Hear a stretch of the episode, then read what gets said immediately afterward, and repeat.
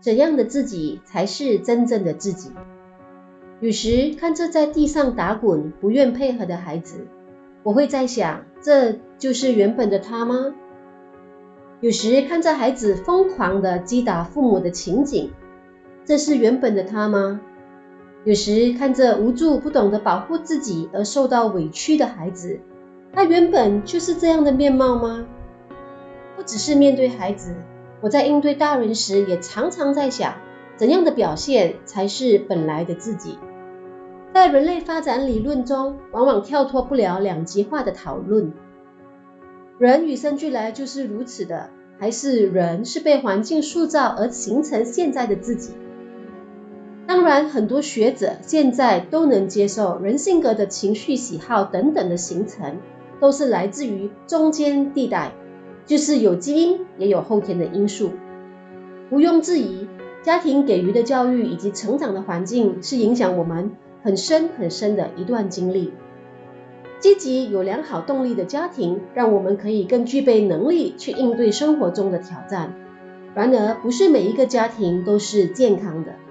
很多研究显示，在缺乏功能以及健康的家庭长大，孩子日后的性格容易趋向极端性。同时更容易产生心理和情绪的问题。其中我想提的是，三种家庭模式其实是最具伤害力的：权威型、忽略型以及迁就型。第一类是单纯的“我说了就算”，你啥都别问别说，如果不跟着我做，你就会被处罚。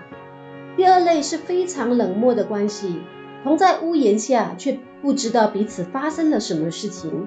第三类就是把家里的孩子当成是祖宗来对待，而且一刻都不敢怠慢。想想身为家长的，是不是也误入教育的误区？又或是想想我们是不是曾经就是在类似的家庭模式中成长，形成了今天的我们？这种过程也许无可选择，或是避免。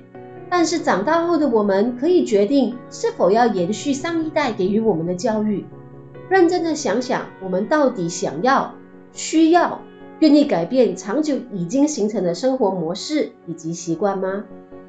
所以，怎样的我们才是最原本的我们呢？我想这个问题已经不重要了，因为每一个当下的自己就是此刻最原本的自己，而要不要成为所谓更好的自己，就交由自己决定吧。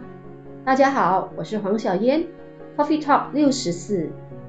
顺境让我们感受环境的美好，逆境让我们内观心灵的韧度。